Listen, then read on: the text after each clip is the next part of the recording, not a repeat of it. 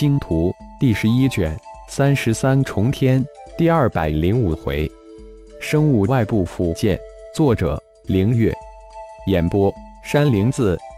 一号提示自动进化开始后就一直没有什么声音了，浩然也不着急，以自己魂婴的强大，提供这一号自动进化应该没有一点问题。既然飞碟内部没有设防，浩然也就一个一个设备设施的参观起来，感叹于外星科技文明的强大与超前。可惜的是，这外星文字浩然一个都看不懂。看来只能等一号进化完成后再说了。当浩然将飞碟上的设备设置挨个都仔细的参观了一遍之后，终于感觉到一号对灵魂本源之力汲取突然大增。看来一号进化到关键时候了，浩然暗暗道。果不其然，片刻之后，沉寂了长达几个小时之久的一号终于再次有反应了。一级进化成功，申请扫描提取主人灵魂记忆知识体系。一级授权初始并建立一号数据空间，申请确认同意或不同意，十秒无回应视为不同意。同意，浩然立即同意一级授权。扫描提取主人灵魂记忆知识体系开始。初级科技文明知识体系提取成功。归类完成，完整度百分之六十。修真文明知识体系提取成功，归类完成，完整度百分之七十。符咒文明知识体系提取成功，归类完成，完整度百分之四十。魔法文明知识体系提取成功，归类完成，完整度百分之五。主人家族师门体系提取成功，归类完成。自动屏蔽主人隐私完成，一号一级授权任务完成。申请对主人本体扫描，建立本体生物附件，建立外部智能附件。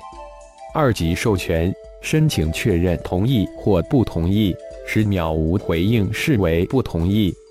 同意，还真够强大和人性化，居然知道屏蔽自己的隐私，真的不错。浩然突然很是期待建立本体生物附件、外部智能附件等是什么回事，立即同意二级授权。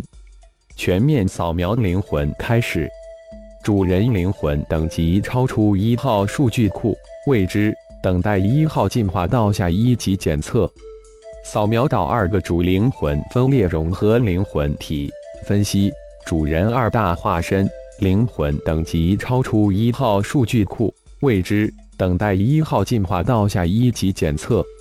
一，真是不简单啊！居然能检测出合体的魔灵化身、魔圣化身。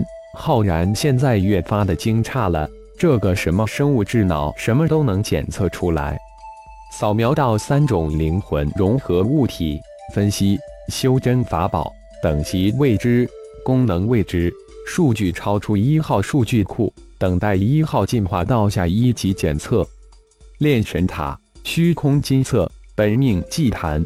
你要是连这个都知道，那我真是无话可说了。浩然暗月，这可是超出修真界的认知神器。灵魂空间扫描完成，增长型灵魂空间，等级超出一号数据库，未知。等待一号进化到下一级检测。灵魂及灵魂空间扫描完成，机体扫描开始。脑域扫描完成，脑域开发度百分之七十。扫描眼睛完成，眼睛异化，异化等级未知。扫描五脏六腑完成，五脏六腑强化，强化等级未知。扫描皮肤、肌肉、骨骼。完成，皮肤、肌肉、骨骼。强化。强化等级未知，扫描发现未知生物能量。等级未知，扫描发现未知能量灵魂。融合体。分析，主人阴阳元婴，扫描发现是之能量灵魂融合体分析，主人五行元婴，扫描五行元婴发现印记灵魂空间通道通往空间未知，哦。连混沌小宇宙都能发现，浩然很是震惊。扫描发现三种生命奇异火焰，分析系主人融合太阳真火、雷霆之火、幽冥冰焰。扫描发现二种奇异火焰，分析系主人融合野木青岩、雾土煞岩。扫描发现二个融合的印记空间：未知空间、妖灵空间和生命树形灵兽空间。扫描发现融合本体的超脑一号低级灵气及光脑信息提取中，信息提取完成，融合转化外部智能组件开始，融合转化外部智能辅件成功。浩然发现。在一号这个生物半生自进化灵魂镜像智脑的扫描之下，自己的一切都无所遁形。在一号面前，自己变得赤裸裸的。浩然再一次感叹一号的强大。本体生物辅件建立成功，开始外部智能辅件扫描连接建立。一号在完全扫描浩然建立本体生物附件成功后，又开始了外部智能辅件的建立。这让浩然又一次惊诧起来。外部智能辅件在那里？一号的声音刚落，浩然就感应到一股神念从灵魂空间之中伸展出来，向飞碟扫描而去，感觉很是奇妙。居然能用自己的灵魂力量！浩然一愣，这似乎有点不馁，但一时又说不出意外所以然，还是先看看吧。扫描发现一号母体外部智能附件超出一号连接建立等级，外部智能附件建立失败。一号申请再一次自进化，申请确认，同意或不同意，十秒无回应视为不同意。一号，先别急着进化，我有些疑问。浩然没有再次让一号进化，有许多的疑问等着一号来解答。一号取消进化，等待主人吩咐。一号的声音没有丝毫的情绪，很机械般的声音回应。浩然收拾了一下自己的情绪，又迅速组织了一下刚才冒出来的诸多疑问，这才问道：“一号，先告诉我关于你的一切。”一号是来自德赖斯利星系智慧生命哈尔族。编号为 x x x x x 生物半生自进化灵魂镜像智脑母体已随半生主灵魂死亡，母体半生之主，也就是飞碟内进化舱中那位已经死亡的哈尔族人。一号详细的介绍了自己的来历及自己的相关情况。一号在半生之时扫描发现我魂婴之中有原始生物半生智脑印记，又是什么？你融合激活它了吗？浩然又问道。原始生物半生智脑是德赖斯利星系智慧生命哈尔族研制出的第一代灵魂智脑，它现在只是一个印记。所谓印记，说明它随着主人的灵魂经历了一次无比巨大的、几乎毁灭性的灾难，最后不得不随着主人灵魂在超级生命智脑的保护下躲过了毁灭。但却只留下一丝智脑的本源。换一句话说，他现在已经陷入无法自己觉醒的沉寂之中。除非遇到高等级的同类半生智脑，否则他将永远沉寂。一号现在等级太低，只能暂时将这个印记融合，而无法将其激活，只能等以后一号进化到足够高的等级。至于主人魂婴之中的超级生命智脑，那只是一号原始数据空间中的一个传说中的虚拟，是生物半生自进化灵魂镜像智脑最终极的目标。没想到居然在主人的灵魂之中存在，因此才称其为超级生命智脑。在得到主人的授权后，一号已经融入超级生命智脑，成为它的一部分。希望有一天一号能够进化到终极体并激活它。一号，根据你的解释，我能理解成我是一个轮回者吗？浩然突然问道。这信息太让人震惊了。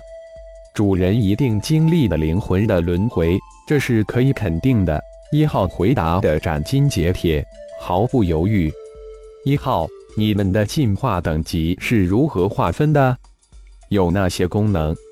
浩然内心一颤，有一种无法言语的情绪瞬间滋生，于是迅速转换了一个问题问道：“一号诞生后只为主人而生，主人亡则一号死，所有目的就是帮助主人不断进化，同时随着主人灵魂进化而进化。按照德赖斯利星系智慧生命哈尔族当前划分最高等级为十级，我的母体进化到八级。”帮助它的主人自身进化越级十级，最终它的主人自身进化到十一级。一号的所有功能都建立在生物本体附件及外部智能附件的基础之上。无论是帮助主人进化，还是帮助主人战斗，都需要建立强大的外部智能附件。就如同主人出身的大银河联邦的光脑外设，没有强大的外部设备。光脑的作用微乎其微，毫无作用。什么是生物本体附件？什么是外部智能附件？能具体说一说吗？还有授权等级。浩然虽然已经有一些模糊的感性认识，但还是不清楚，特别是那个授权等级的事情，以及一号能调用自己的灵魂之力。这么说吧，一号是能自进化的软件系统。而本体辅件、外部智能辅件就是硬件系统，是一号的手脚武器。本体辅件其实是指主人的身体及体内的各种生物能量和灵魂之力。一号能调用主人的身体、生物能量、灵魂之力，都需要得到主人的授权。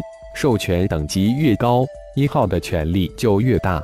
这艘飞碟及飞碟内的所有设备。